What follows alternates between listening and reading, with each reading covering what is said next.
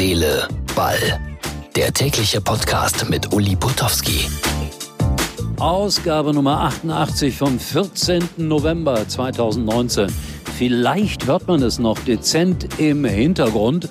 Ein Brummen heute in meinem Podcast. Warum? Ich melde mich von einer Kartbahn. Und hier fahren gerade wichtige Leute ein sensationelles Rennen aus um den großen Preis der Sparkasse Mülheim. Unter anderem der Prinz Karneval von Mülheim. Ich wusste gar nicht, dass die hier so dolle Karneval feiern. Aber bei mir geht es natürlich wie immer um Fußball. Um die Nationalmannschaft zum Beispiel. Die kriegen jetzt Unterricht sozusagen in Social Media.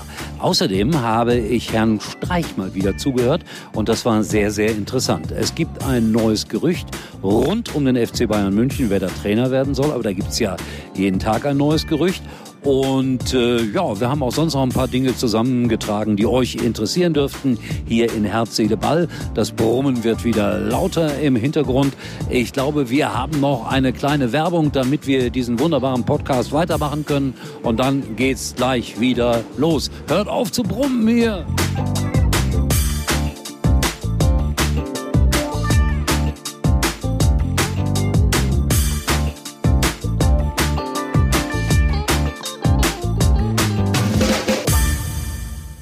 Wenn man sich entscheiden muss, wenn es nur der eine sein kann, wie wählt man da den richtigen? Worauf sollte man hören? Auf das Bauchgefühl oder darauf, was andere denken?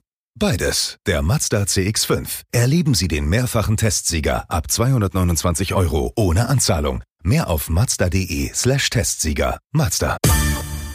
Währenddessen also die Cards hier sich den Kopf abfahren, äh, spreche ich über Abraham von Eintracht Frankfurt. Ja, er hat eine mächtige Sperre bekommen, der 33-jährige Argentinier wird bis zum 29. Dezember tatsächlich gesperrt, plus Geldstrafe 25.000 Euro.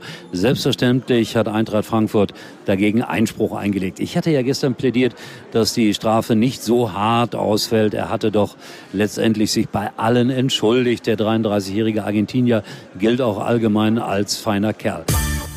Griffo hat übrigens drei Punktspiele Sperre bekommen, der Mann vom SC Freiburg. Und Abraham musste auch vereinsintern nochmals 35.000 Euro Strafe bezahlen. Das heißt 60.000 insgesamt.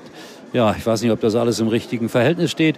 Die Männer verdienen ja viel, aber ich würde mir wünschen, dass manchmal bei schweren Verkehrsvergehen solche Strafen irgendwie verhängt werden.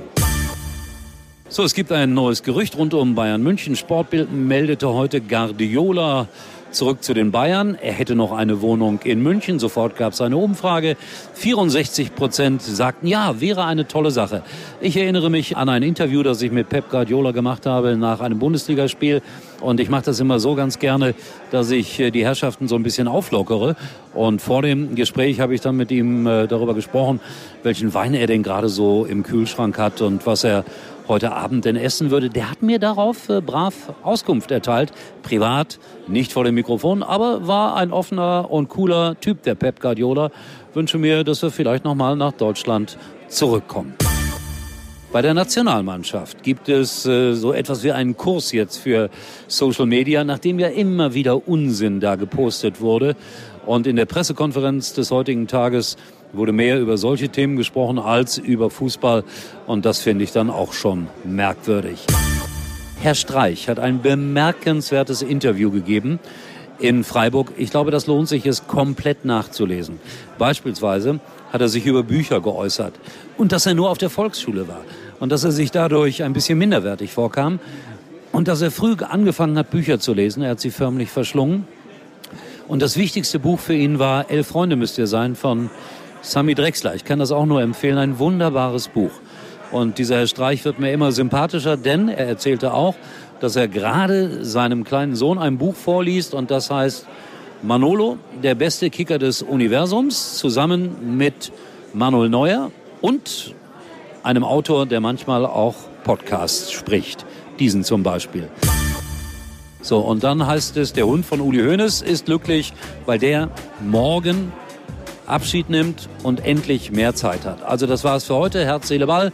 Geht bitte auf unsere Facebook-Seite und liked. Ich bin morgen wieder für euch da. Tschüss, euer Uli.